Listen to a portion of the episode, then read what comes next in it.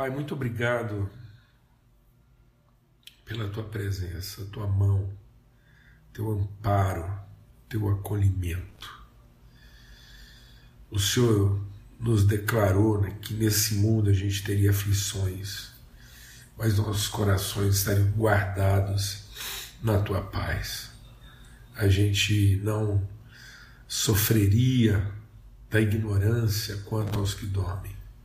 Não somos como os demais, ó oh Pai, que, que ignoram o destino, a realidade, o caminho daqueles que agora dormem no Senhor. Estão guardados, ó oh Pai, estão guardados nas suas obras, dos seus trabalhos, e as suas obras, o galardão os acompanha. Em nome de Cristo Jesus, repousam, descansam Ó oh Deus, em nome de Cristo, nós cremos na ressurreição. Essa é a nossa esperança. Cremos na ressurreição. Não fosse a ressurreição de Cristo, então estaríamos entregues ao desespero, mas nós somos o povo, a família, que crê na ressurreição dos filhos, para a glória, Senhor, para a eternidade, para vivermos juntamente contigo, um espírito, Senhor em total plenitude de comunhão. Em nome de Cristo Jesus, o Senhor, que essa esperança seja renovada no coração das famílias hoje, Pai. Em nome de Cristo Jesus. Amém e amém. Graças a Deus. Então, amados, a gente está aqui meditando, né? Eu vou tirar aqui por um momento os comentários. A gente está aqui meditando, refletindo aqui sobre a carta aos Hebreus. Começamos ontem, né? hoje é o segundo dia que a gente vai nessa caminhada. E como eu compartilhei com os irmãos, a gente não sabe né, é, quanto tempo, seguramente a gente não vai concluir essa reflexão essa semana. Eu espero que a gente consiga fazer isso até é, na sexta-feira da outra semana. E, e vamos lá. Né? Eu estou pedindo aí que os irmãos vão dando uma lida, uma meditada aí, uma refletida sobre esse texto desafiador, maravilhoso. A carta aos Hebreus né, é uma carta de fundamentação da nossa fé, não que as outras não sejam, né? mas é porque aqui está a revelação daquilo que é o sacerdócio de Cristo, né? o ministério de Cristo na nossa vida de maneira muito clara, no cumprimento de toda a revelação bíblica. Então a carta aos Hebreus é realmente uma carta aos Hebreus, né? é uma carta ao povo de Deus para que eles pudessem ter uma visão do Antigo Testamento à luz da revelação de Cristo. Então, é uma carta para a gente compreender a história, para a gente compreender a trajetória, para a gente compreender a pedagogia de Deus em tudo aquilo que aconteceu na história. E para a gente também entender que tudo que aconteceu na história são processos pedagógicos para a gente poder discernir aquilo que só seria revelado e estabelecido de maneira absoluta em Cristo Jesus. Amém? Então, isso é essencial para a nossa fé. Como nós estamos falando aqui de fé, o que, que acontece? Às vezes a gente tem a tendência de olhar para os acontecimentos do Velho Testamento com uma certa frustração, né? como se é, Deus tivesse tentado várias vezes e não deu certo. Aí, por último, ele tentou com Cristo. Não, amados, Cristo é o princípio. Tudo que aconteceu antes, ou tudo que aconteceu é, antes da revelação de Jesus como o Cristo de Deus. Então, é, é, o Cristo de Deus é o fundamento, é a referência eterna. Tudo foi feito por Ele, tudo foi feito nele e para Ele. E sem Ele, nada do que foi feito se fez. Então, tudo que acontece né, desde lá aquele momento em que Deus lança os fundamentos do mundo, como o texto que está dizendo, que ele começou lá, esse processo da, da formação das coisas criadas conforme a sua vontade. Tudo isso são figuras, não não são figuras, é, não são símbolos, né? não, não, é, não, é, não são é, é, é, fábulas, mas são parábolas, são acontecimentos, são situações reais ocorridas, mas que não têm caráter absoluto. São figuras, são formas de Deus ir se comunicando com a gente, e falando conosco e nos preparando para aquilo que seria a revelação plena em Cristo Jesus. Então Jesus não vem consertar alguma coisa que deu errado. E muito importante a gente entender isso. E muitas vezes as pessoas não percebem isso, né? Que Cristo não é uma, uma forma de Deus recuperar uma coisa que em algum momento deu errado. Então, muitas vezes as pessoas pensam que Deus criou, era aquilo lá, com Adão e com a Eva, e o pecado pôs tudo a perder, frustrou o plano de Deus, e ele foi lá, buscou o filho dele e falou: ó, vê se você vai lá agora e, conserta tudo que deu errado. Por que, que é essencial a gente entender que as coisas não são assim? Porque nós temos a tendência de, às vezes, achar que na nossa vida Deus também está preocupado em corrigir as coisas erradas que nós fizemos ou que nós somos levantados por Deus para corrigir as coisas erradas que alguém fez ou que ele mesmo fez, não deu certo, mas que agora com a nossa ajuda ele vai conseguir consertar isso. Então, nós não podemos ter da vida e da vontade, dos planos de Deus, essa percepção relativa. Ou seja, a nossa fé só será uma fé sadia, bem firmada, bem estabelecida, se a fé for a forma como o nosso entendimento é transformado e a gente entra no eterno de Deus, ou seja, os olhos do nosso entendimento são iluminados para a gente perceber aquilo que é o eterno de Deus, aquilo que já é e que Deus está construindo. Então, há uma vontade de Deus estabelecida, Cristo é o autor e o consumador dessa fé. Ele é o princípio, é o fim. Então nós vimos isso lá no princípio de todas as coisas, quando Deus lançou os fundamentos. Tá aqui você vai lá em Gênesis e vê Deus lançando os fundamentos, né, os primórdios da criação, e depois você vem aqui e Deus teve o cuidado de entregar a revelação das últimas coisas para o apóstolo João, que vem escreve lá o Apocalipse, recebe também as declarações do próprio Jesus para transcrever. E aí o Espírito vem e diz: Olha, vai lá, escreve, registra isso, e ninguém pode mudar o que está aí. Muitas vezes as pessoas olham para o livro de Apocalipse e ficam preocupadas entender, né, discernir tempos e épocas. A gente viu lá no texto de Atos que o livro de Apocalipse não é para você ficar aí discernindo mistérios de tempos e épocas, isso aí. Vai ser na próxima semana, vai ser no próximo ano, vai ser daqui 20, 30. E aí Jesus falou assim: olha, isso aí não se preocupem, não se ocupem de tentar é, resolver tempos e épocas reservadas, reservadas para a exclusividade do Pai. E nem também fiquem aí usando esse texto de Apocalipse para ficar lá olhando para cima, né? E, e, e a, a, expectativa, né? Não, ele virá. Então, o livro do Apocalipse é para a gente entender que haverão lutas, desafios, controvérsias, um punhado de coisa, mas lá no fim de tudo, como ele é o autor e consumador da nossa fé, nós vamos ver essa igreja gloriosa, santa, imaculada, triunfante, todos os inimigos derrotados vencidos e a vontade de Deus estabelecida. Então, aquele homem que Deus disse que faria, né, que ele diz lá em Gênesis, façamos o homem de modo que ele seja a imagem plena de quem nós somos, ou seja, a expressão plena de quem nós somos, esse homem que ele criou e que é o princípio lá, ele criou então, homem e mulher os criou artigo singular definido. Quem que ele está criando? Ele está criando a referência absoluta. Deus não está criando um casal relativo, Deus não está criando o casamento, Deus está criando a, a, referência absoluta das relações segundo o seu propósito. Então isso não é para ficar em discussão, isso não é para virar tema dos nossos debates, é uma referência absoluta da vontade de Deus, da soberana vontade de Deus. E termina, e aí o livro né, das revelações, que é a palavra de Deus, termina dizendo o quê? ele é derrotado, ele vence a besta, vence tudo lá, e aí esse encontro né, da noiva com o noivo.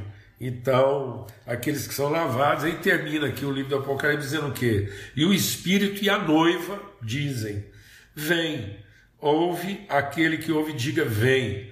E quem tem sede, venha e receba de graça a água da vida. Então,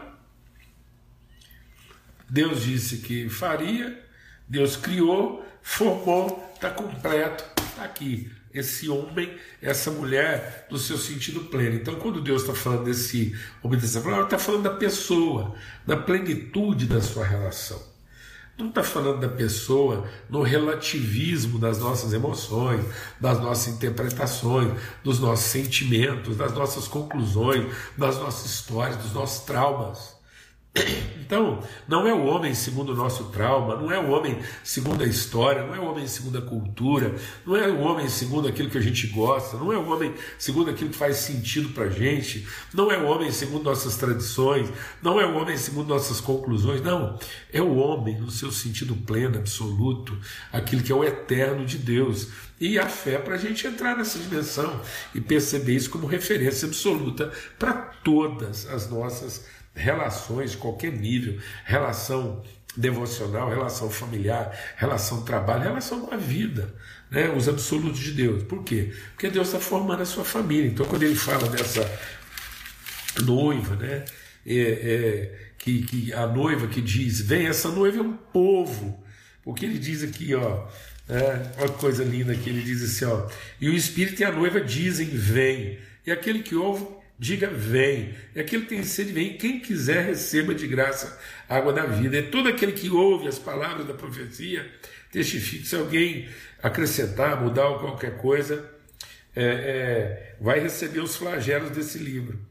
Então, certamente, o, aí o noivo diz: certamente venho sem demora. Amém. Vem, Senhor Jesus, e essa graça de Cristo esteja com todos. Então, ele está falando de um povo, é a família de Deus. Então, a gente compartilhou ontem, e o nosso desafio aqui em Hebreus é entrar nessa dimensão, que tendo Deus outrora falado, ele vem falando, agora ele se revela de forma absoluta em Cristo Jesus, através do seu filho Jesus. Então Jesus vem para revelar o Cristo, ele vem como esse esse gerado do Espírito trazendo dentro de si o povo. Então o que que Jesus traz dentro de si? O que, que Jesus traz? O que, que é essa semente? Por que, que Jesus é gerado do Espírito de Deus, o Espírito que é santo, que não se corrompe? O Espírito Santo está sustentando Jesus como aquele que foi gerado sem pecado, e ele é o Espírito Santo puro. Jesus não vai se corromper, ele está sustentado pelo Pai, porque ele vai dar a vida em favor da comunhão. Então ele vai cumprir o ministério de Cristo, ele vai cumprir o propósito eterno do Pai. Ele conheceu o Pai, e quando ele conheceu o Pai, como ele conheceu o Pai, ele conheceu o que estava no coração do Pai, o Espírito do Pai, planejou, quis, compartilhou o Pai com o Filho, com o Espírito, compartilhou a vontade de formar uma família. É só isso. A família de Deus. Deus está formando a sua família para que essa família encha a terra, para que todo canto da terra seja visitado, alcançado por essa família, por essa relação bendita, pela glória de Deus, pelo amor, para que o amor de Deus, o amor de Deus, através da sua família, inunde, transborde, encha a terra, a glória de Deus encha a terra, a glória dos filhos. Né? Que glória é essa? A glória da unidade, da comunhão. Então não é essa bobagem das nossas discussões doutrinárias. Nossas doutrinas não vão encher a terra, nossas liturgias não vão encher a terra, nossas estruturas devocionais não vão encher a terra, nossas, nosso sistema de evangelização, de construção de igreja, nossos templos não vão encher a terra.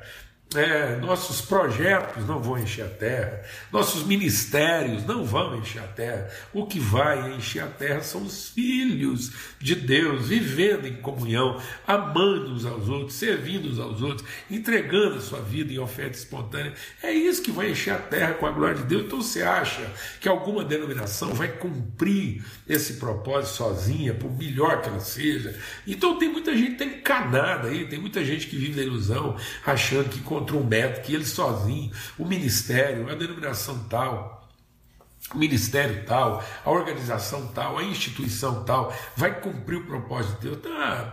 Está tá gastando a sua energia onde não devia gastar. Nós tínhamos que gastar mais da nossa energia, na qualidade das nossas relações, na expressão, na construção, na maturidade dos nossos afetos. Ser um povo mais bem resolvido, um povo que conseguisse encarar as diferenças que vão permanecer. As diferenças vão permanecer como uma família. Como Deus, de maneira pedagógica, diz: olha, é mais ou menos assim. São lá 12 filhos, cada um tem um nome, cada um tem uma característica. O mais maduro que seja, vai ter lá um quebra-pau entre um chamado Pedro e outro chamado Paulo. E o João vai ficar vendo tudo aquilo e achando que podia ser resolvido diferente. E o Tiago vai vir e vai pôr outra proposta. E tudo isso constrói a família. Essa mesa e nessa mesa, cada vez que você para para ouvir alguém, ele, ele vai, ele vem com o tom dele, ele vem com a nuance dele, mas só vai fazer sentido aquilo que a gente diz, se tudo aquilo que a gente diz aponta para a mesma coisa, o amor do Pai, a identidade do Pai. Né? Temos um só Pai, um só Espírito, uma só fé, um só batismo. Somos batizados nesse sangue e batizados nesse Espírito, fomos perdoados pelo Senhor, no sangue de Cristo, todos os pecados foram perdoados. Essa mesa não é para a gente ficar apurando a culpa de ninguém. O anjo do Senhor vem, passeia e ele vai discernir aqueles que estão vestidos de vestes, estão preparados ou não, Deus fará juízo, Ele não mandou a gente fazer juízo, Ele mandou a gente amar, entregar, oferecer nossa vida, ensinar, exortar, corrigir quem for preciso, mas com amor, nunca sozinho, sempre duas ou três testemunhas. Amém, amados? Em nome de Jesus, glória a Deus. Esse é Pai, o Pai com o Filho, com o Espírito Santo em comunhão. Então, esse ministério né, do amor, da graça, da comunhão revelado aqui. Então, o escritor da carta aos Hebreus está dizendo: olha, Deus falou de muitas formas, mas agora ele nos falou pelo Filho. Então, olha, se ele está falando pelo Filho, quem está falando? O Pai. Então, tendo Deus falado, então aquilo que poderia ser a voz de Deus, agora não é mais a voz de Deus, agora é a voz do Pai. Então, se antes eu ouvia Deus falando, agora é através do Filho, então agora eu estou ouvindo o Pai falando. Nós temos que ouvir o Pai, temos que ouvir a natureza do Pai, o caráter do Pai, a vontade do Pai. E a vontade do Pai é que ele fosse introduzido como primeiro de muitos irmãos. É nessa condição que ele vem. Então, tendo sido unigênito, ele vem como primeiro de muitos irmãos tudo que está criado, que a gente gasta aí uma energia danada, um esforço lascado para tentar preservar, ele diz: olha, tudo que você está aí, os ministérios, essa estrutura, essas construções gigantescas que a gente. E tem que fazer tudo isso mesmo, tem, vai lá, gasta dinheiro, constrói. O povo tem que aprender num prédio bom, confortável, equipamento, mas tudo isso depois vai ser enrolado, igual um pano. Igual um tapete que ficou velho. Deus vai pegar toda essa, essa coisa criada, porque diz que essas coisas envelhecerão. As obras das mãos de Deus envelhecerão. O que, que vai permanecer, amado? Vai permanecer aquilo que é a vontade, o coração do Pai. Amém? Isso vai permanecer para sempre. E aí ele faz aqui uma diferença clara né, entre aquilo que é o poder dos anjos para realizar uma obra e aquilo que é a autoridade dos filhos para revelar uma natureza. Então nós temos que evoluir. Nossa mente tem que evoluir. Então, quando a gente era menino, a gente buscava uma relação de poder. E está certo, os meninos querem mesmo relação de poder, e numa casa, os mais maduros vão lá e servem os meninos, servem as crianças. A gente serve lá o João, serve o Pedro, serve a Valentina, serve o Vitor, vai servir. Mas depois a gente tem que ensiná-los a ser adultos e eles entenderem que a vida não é uma prestação de serviço. A vida é uma comunhão de responsabilidades. Amém, amados? Em nome de Cristo Jesus. Então, quando eu tenho uma relação com Jesus baseada apenas né, no meu desejo, meu interesse de que Ele esteja sempre acudindo os meus problemas. Eu só, só converso com Jesus, eu sento com Jesus, falo, ah, Jesus, meu casamento, o marido, a mulher, o filho, a empresa, a igreja, o ministério, a cidade. E aí a gente fica lá conversando para Jesus resolver isso. Isso é desde o tempo dele. Os discípulos, o povo, a multidão andava atrás de Jesus na expectativa de que ele ia multiplicar o próximo pão. E ele disse: Vocês não entenderam. Eu fui lá, multipliquei, vocês não entenderam. Eu pus vocês para repartir, vocês não entenderam o sinal. Então muitas vezes nós não estamos entendendo essa pedagogia de Deus, não estamos entendendo os sinais e a gente fica aí na dependência de que Jesus continue nos servindo. E ele não veio para ser servo, ele diz: os anjos são servos ministradores, mas Jesus vem para ser uma referência. A pedagogia. Ele vem para nos revelar o que quer ser um filho. Por isso ele veio para salvar ele não veio para salvar salvos, ele veio para salvar seus irmãos. Ele diz: é a meus irmãos, presta atenção, a meus irmãos declararei o teu nome, no meio da congregação eu te louvarei. Então Jesus não está salvando.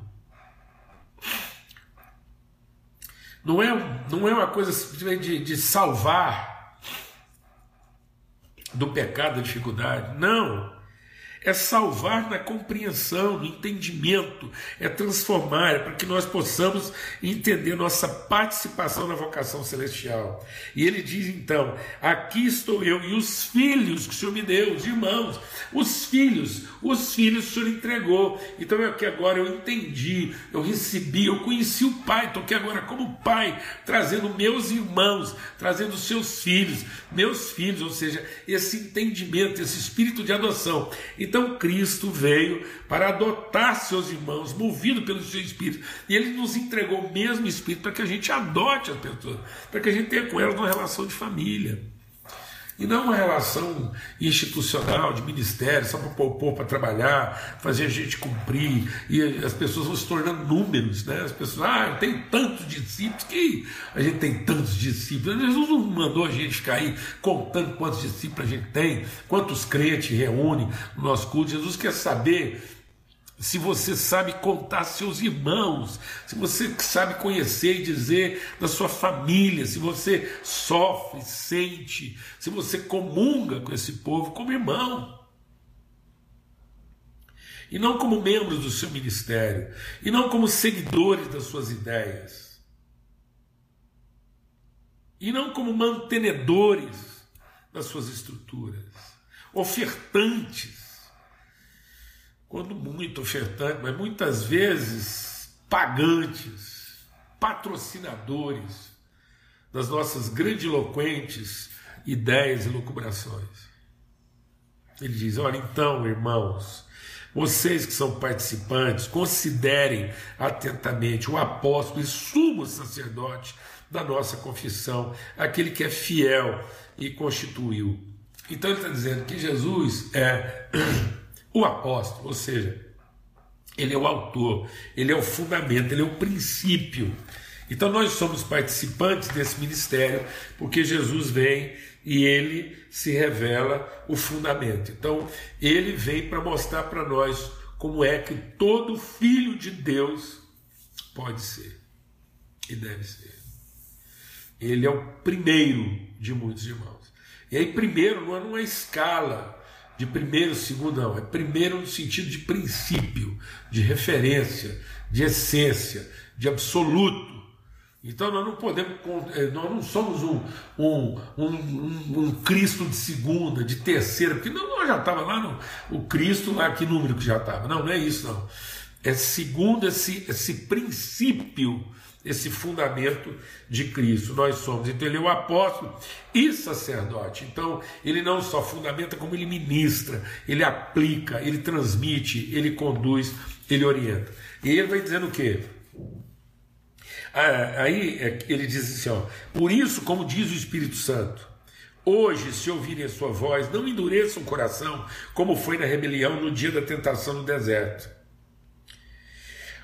Onde os pais de vocês me tentaram colocando-me à prova e viram as minhas obras durante 40 dias. Então, isso é o Senhor que está dizendo.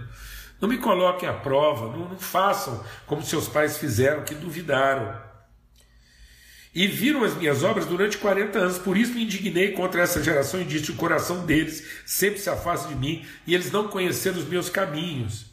Assim jurei na minha ira: não entrarão no meu descanso. Tenham cuidado, irmãos, para que nenhum de vocês tenha um coração mau e descrente que se afaste do Deus vivo. Pelo contrário, animem uns aos outros todos os dias, durante o tempo que se chama hoje a fim de que nenhum de vocês seja endurecido pelo engano do pecado, porque temos nos tornado participantes de Cristo.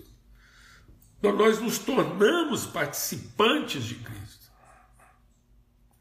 Cristo não é o nosso auxiliar de ordem, Cristo não é o nosso servo mais poderoso. Então, nosso tempo de vida, de oração, de comunhão com Cristo, não é para a gente ficar ocupando Ele com tarefas que nós não demos conta, nada disso, amado. Nós temos que ouvir, ser ensinado, receber do Espírito, olhar para essa palavra aqui com o mesmo olhar que o próprio Jesus olhava. Então, Jesus, ele encarnou essa palavra e assim também nós devemos encarnar e entender pelo Espírito que nós somos a encarnação. Nós temos comunhão com Ele, nós somos participantes de Cristo, nós somos seu corpo, nós somos aqueles que ele vai apresentar, santos, ele, ele vai garantir, é a sua fidelidade, é o seu ministério que vai nos garantir. Não é o ministério de quem quer que seja, não é meu ministério que vai garantir você, não, é o ministério do Espírito Santo. E uma vez a gente garantido, a gente sustentado, a gente pode desencanar, ser menos ansioso, menos apegado, menos, menos, menos infantil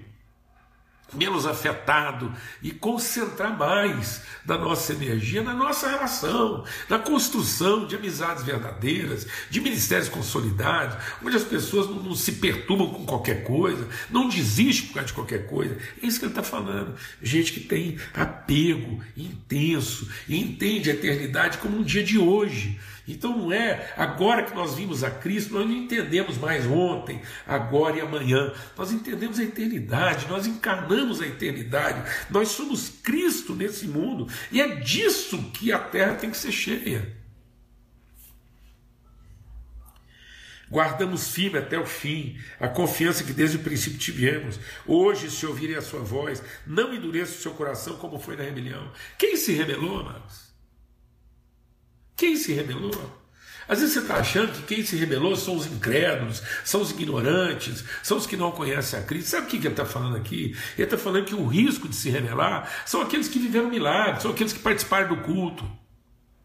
Porque é disso que ele está falando. Ele está falando: esse povo andou comigo 40 anos, eles participaram do milagre, eles viram o livramento. Então era gente salva do Egito e fracassada no propósito. Vou falar devagar: era gente salva do Egito e fracassada no propósito.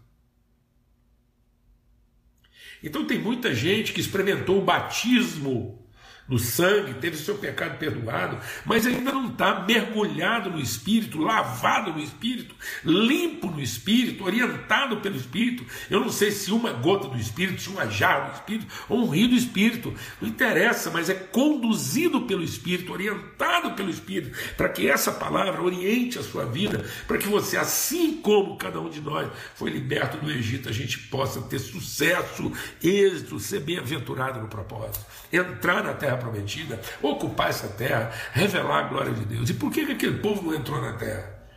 Porque eles ficavam olhando para cima. Eles ficavam lá esperando maná de novo, eles estavam sempre esperando milagre, olhando para cima. E aquilo que Deus apresentou para eles como promessa não se parecia com promessa. Falou, não, se isso é a terra prometida, nós não queremos. Porque eles queriam o quê? Eles queriam cortar manteiga com faca quente. Eles queriam que Deus trabalhasse para eles o tempo todo. E Deus falou: sabe, a hora que vocês pisarem a terra prometida, a hora que vocês fizerem um pacto, uma aliança, a hora que vocês cumprirem a minha vontade, assumirem um compromisso de vida um com o outro, então é o seguinte: aí vocês vão ter autoridade para entrar nessa terra. Nenhum inimigo vai poder resistir vocês. E eu farei vocês herdar. E sabe o que vai acabar? Vai acabar a mamata do milagre, que vai ser trabalho, trabalho trabalho e um trabalhando um com o outro, um a favor do outro, ocupando a terra. Vai parar de cair pão do céu. Meu Deus! É hoje. É hoje. A glória de Deus sendo revelada hoje, não é amanhã, não é quando Jesus voltar, é quando Cristo se levantar na terra. Amém, irmãos? Jesus vem para coroar a esperança de uma igreja que se levantou na terra. Um povo que entendeu sua vocação, seu chamado, que abraçou isso. E ele diz: abraçou como? Ele diz: abraçou, está aqui, ó. Ele diz: esse povo que abraçou isso com esperança. E ele está dizendo aqui: abraçou com esperança de que maneira? Sejam firmes na esperança, com ousadia e exultação. Então a nossa esperança tem que ser carregada de ousadia intrepidez, proatividade entusiasmo, alegria. Não, não, esse hoje de Deus, quem entra no hoje de Deus, não fica abatido porque não aconteceu o milagre que você estava esperando, as coisas não, não, funcionaram do jeito que você imaginava. Não, nosso negócio não é esse, nosso negócio é compromisso com a vontade de Deus, é certeza da sua fidelidade. A nossa esperança está na sua misericórdia e na sua fidelidade, por isso o tempo todo nós temos ousadia para continuar avançando, ocupando essa terra, entregando nosso testemunho de família, de verdadeiros filhos e filhas de de Deus e com entusiasmo, com alegria. Aleluia. Porque nos tornamos participantes. Então, amados, esse é o propósito de Deus para os seus filhos. É isso que Cristo veio conquistar e estabelecer. Amém. Nós vamos continuar meditando. Eu estou assim. Essa palavra nos encoraja, essa palavra nos anima. Eu espero que ela anime o seu coração, como ela anima o meu coração, me renova esse entendimento de que ele aqui diz, o texto diz aqui, ó, ele sofreu todas as coisas. E ele sofreu para que naquilo que foi tentado ele possa socorrer nós que somos tentados as mesmas coisas, até para socorro, é para orientação e não para nos poupar. Cristo não sofreu tudo aquilo para nos poupar, mas para nos dar testemunho. Ele diz: está vendo? Vocês vão passar por tribulação. Eu passei todas as tribulações de vocês. Se alguém podia, se alguém tinha autoridade e poder para se poupar de alguma coisa era ele. E ele não se poupou, ele enfrentou as mais medíocres das nossas dores, as mais infames, os mais infames dos nossos sofrimentos. Ele enfrentou, ele se humilhou. Sabe para quê? Para testemunhar, para ser apóstolo e sacerdote de esperança na nossa vida. Para dizer para mim e para você: eu venci o mundo, eu cumpri, eu revelei a glória de Deus na terra. Porque eu não me poupei. Eu me submeti a essa vontade. Glória a Deus, amados. Um forte abraço. Até amanhã, se Deus quiser. Vai meditando aí, refletindo. Se Deus quiser, amanhã, às 18 horas, a gente está junto aqui nessa mesa preparada pelo Senhor, tá bom? Grande abraço para todo mundo. Fica na paz.